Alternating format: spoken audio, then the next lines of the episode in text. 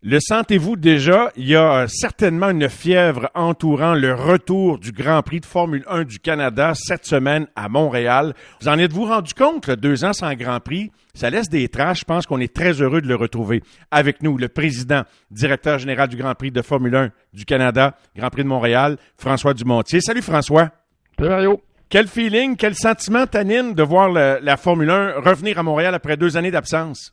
Ben, je dirais que le premier feeling, c'est vraiment de la fébrilité, euh, non seulement pour mon équipe, qui, euh, tu sais, on, parle de deux ans, mais en réalité, depuis le dernier Grand Prix en juin 2019, c'est trois ans qu'on a, euh, on n'a pas eu de course à Montréal. Ben, on le sent, on le sent au circuit, les gens sont, sont heureux de, travailler pour le retour du Grand Prix. On le sent aussi en ville. Alors, ben, je pense que ça va être bénéfique pour l'économie montréalaise, en tout cas. Ah, aucun doute. Est-ce que ça a été un des Grands Prix les plus faciles à vendre de l'histoire, en tout cas de ce que tu as connu du Grand Prix de Formule 1, puis est-ce qu'il s'explique par l'absence de presque trois ans, mais de deux Grands Prix? Ben écoute, euh, oui, euh, ça s'est vendu extrêmement rapidement euh, lorsqu'on a mis les billets en vente milieu décembre à peu près. ben, je pense qu'il y a quelques facteurs qui expliquent ça. Évidemment, Bon, on se souvient, là, évidemment, on a annulé, euh, on a remis le Grand Prix 2020, on l'a annulé par la suite. Les gens qui avaient des billets à ce moment-là, euh, je te dirais qu'environ 30% des détenteurs de billets 2020 les ont conservés. Ensuite, le championnat 2021 a été, euh, ma foi, très excitant. Ça s'est gagné au dernier Grand Prix, sur le dernier tour de la saison. Puis il y a un phénomène qu'on voit euh, non seulement à Montréal, mais qu'on voit un peu partout sur tous les Grands Prix dans le monde, c'est euh, la série, la fameuse série euh, Drive to Survive sur, sur la plateforme Netflix, qui, qui nous a amené écoute, de la nouvelle clientèle. Et donc, c'est plusieurs facteurs. Puis, ben, évidemment, faut pas oublier non plus que pour la première fois dans l'histoire du championnat du monde, il y aura deux Canadiens en piste en même temps. Fait que beaucoup d'éléments favorables qui militent en faveur de la popularité du Grand Prix du Canada comme euh, promoteur devenu président, est-ce que tu as trouvé ça difficile de voir la F1 continuer sans nous pendant ce temps-là? Parce que le cirque a continué de tourner, même s'il y a des grands prix qui ont dû faire comme nous, puis regarder ça de loin, François. C'est quoi? Pas euh, ben, difficile, oui, comme amateur puis comme organisateur, mais en même temps fier parce que euh, quand tu regardes durant la pandémie, c'est un des circuits de sport qui a réussi là, à, à tenir un championnat du monde. Puis on c'est important, le championnat du monde, ils ont couru dans différents pays euh, pendant la pandémie. Et, euh, et ça, ben, il faut leur donner ça. Euh, les, les, les, protocoles COVID de la F1 et de la FIA étaient extrêmement robustes et ce, qui, ce, qui, leur a permis de, de, de tenir deux championnats. Alors, fier de, de, de, ça, mais oui, c'est sûr qu'on regardait les Grands Prix avec un pincement au cœur, surtout quand ça devait être le nôtre.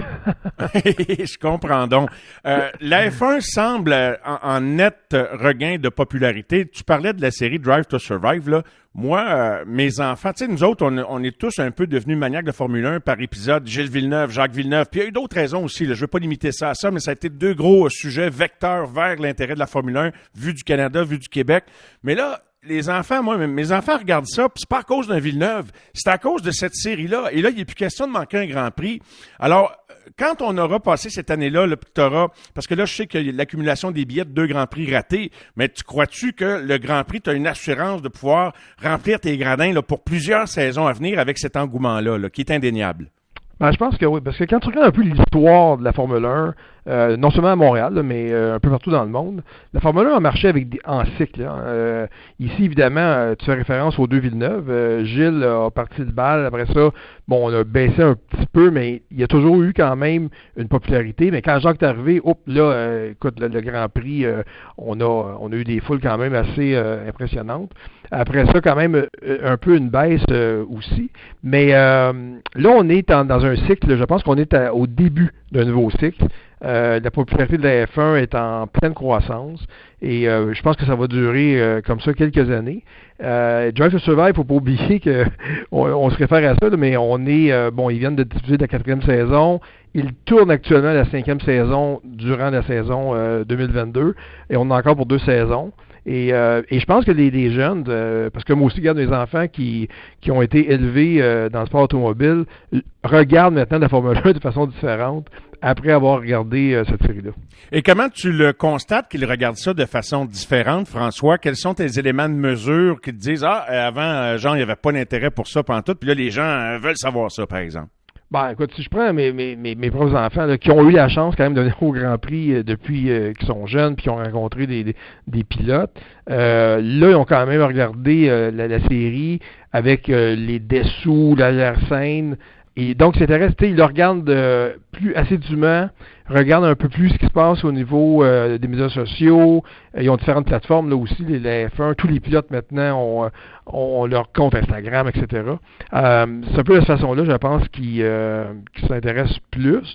Et moi qui connais des gens qui ne s'intéressaient pas du tout à la F1 et qui se sont mis à regarder cette série-là, euh, ben, se lèvent maintenant le dimanche matin ou pour regarder les courses et euh, souhaitent le regarder euh, en direct ici au Circuit Gilles Villeneuve. Toi, personnellement, est-ce que ça a amené ton intérêt à un autre niveau que toi qui étais déjà, disons, dans la catégorie des très, très intéressés?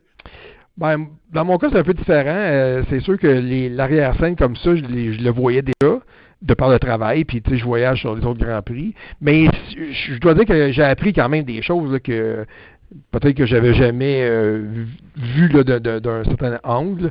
Mais moi, ouais, moi je écouté en rafale. Chaque saison, je écouté en rafale. ben, je comprends, c'est tout ça qu'on fait un petit peu. Il s'agit de choisir le bon timing pour démarrer le premier épisode, parce que quand t'embarques, c'est pas facile de débarquer. La percée euh, aux États-Unis, non, avant de, parler de la percée américaine, mais ça vient un peu avec là, euh, Drive to Survive, etc. Est-ce que tu attribues le, le, début de ce nouveau cycle aussi à, la façon d'opérer de Liberty Media, les nouveaux propriétaires de la Formule 1? Euh, oui, ça c'est euh, ça c'est clair, c'est évident. Eux, ils ont pris, euh, ils sont entrés en, fonction en 2017. Ils avaient un plan qui était assez précis, assez clair. Et là, actuellement, moi je dis qu'on récolte ou, Liberty récolte là, ce qu'ils ont semé dans les dernières années.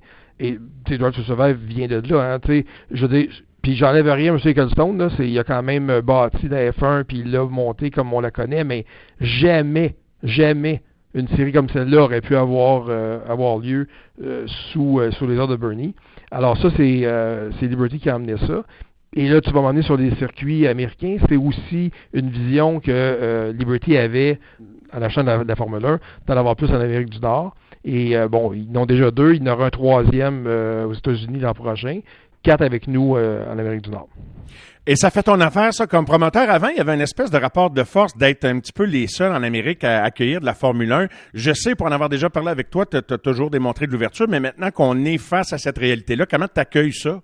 Ah, écoute, moi j'ai toujours été un partisan d'avoir plus de courses euh, en Amérique du Nord parce que c'est vrai que bon pendant plusieurs années on était euh, on était le seul Grand Prix en Amérique du Nord, puis on est le plus vieux Grand Prix euh, à l'extérieur du continent européen dans dans l'histoire du championnat du monde, mais on ne parlait que de Formule 1 une fois par année.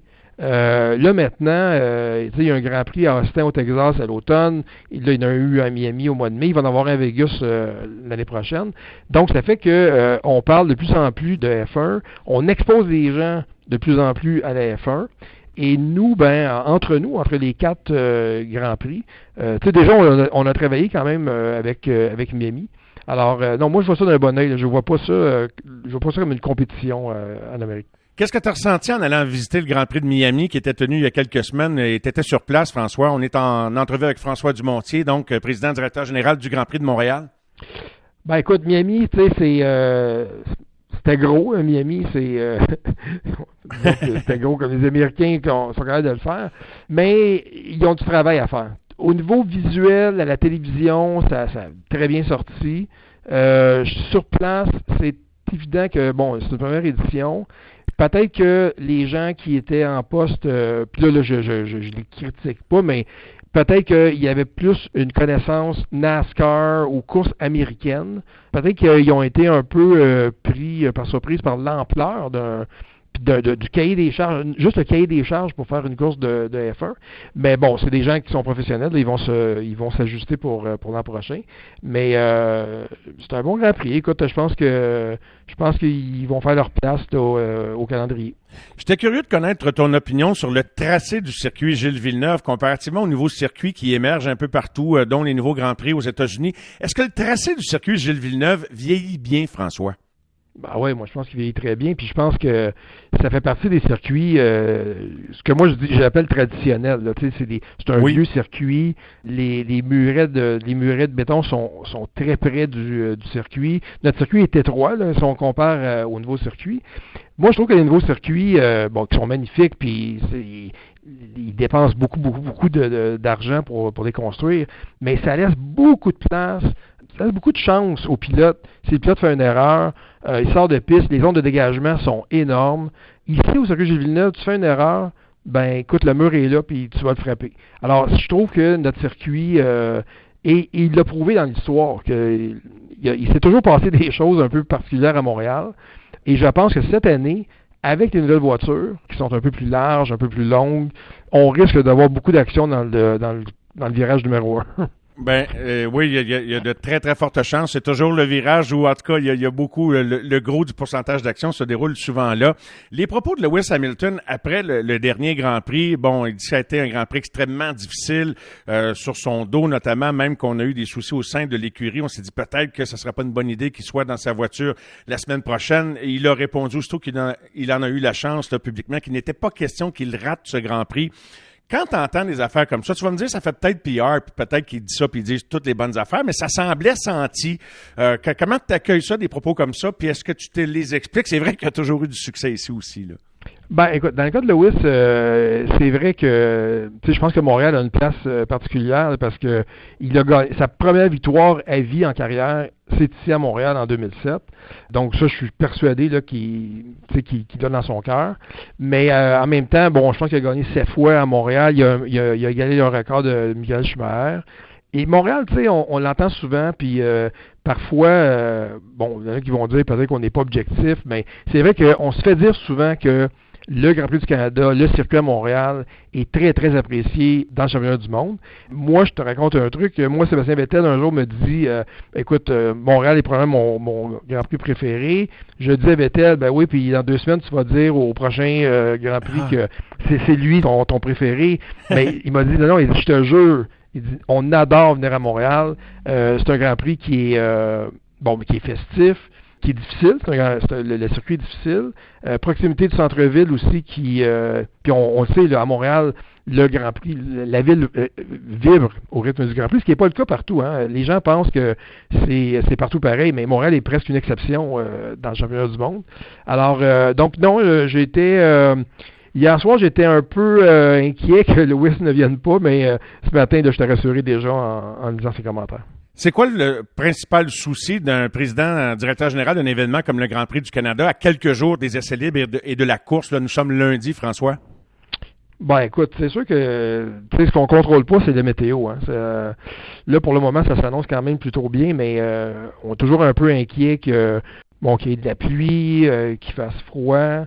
Mais, euh, mais sinon, on est en bonne posture. Euh, bon, là, cette année, je te dirais peut-être l'inquiétude, là, une petite inquiétude, c'est que c'est la première fois où on a un Grand Prix qui nous précède de façon immédiate. Et là, c'était à Bakou en plus, c'était euh, loin. les avions, le premier avion, là, écoute, vient d'atterrir il y a environ une heure à Mirabel.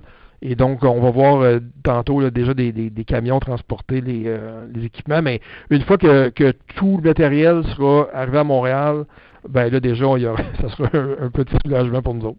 Et, toi, donc, tu es, impliqué dans ça, dans toute cette logistique-là, donc ça dépasse largement ce qui se passe sur le circuit comme tel, Oui, en fait, euh, si on parle au niveau du transport, tout ce qui est aérien, on s'en occupe pas, mais à partir du moment où l'avion est au sol, que ce soit le dédouanement ou le transport euh, par camion entre Mirabel et le circuit, c'est notre responsabilité.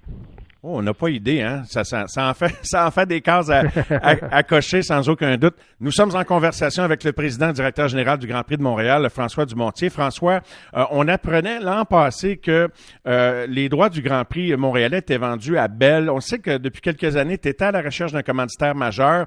Est-ce que c'est le compromis, puis avec, euh, bon, deux années et demie, là, la COVID qui a fait, qu'est-ce que peux-tu nous parler de cette transaction-là? Qu'est-ce qui t'a amené à cette transaction-là?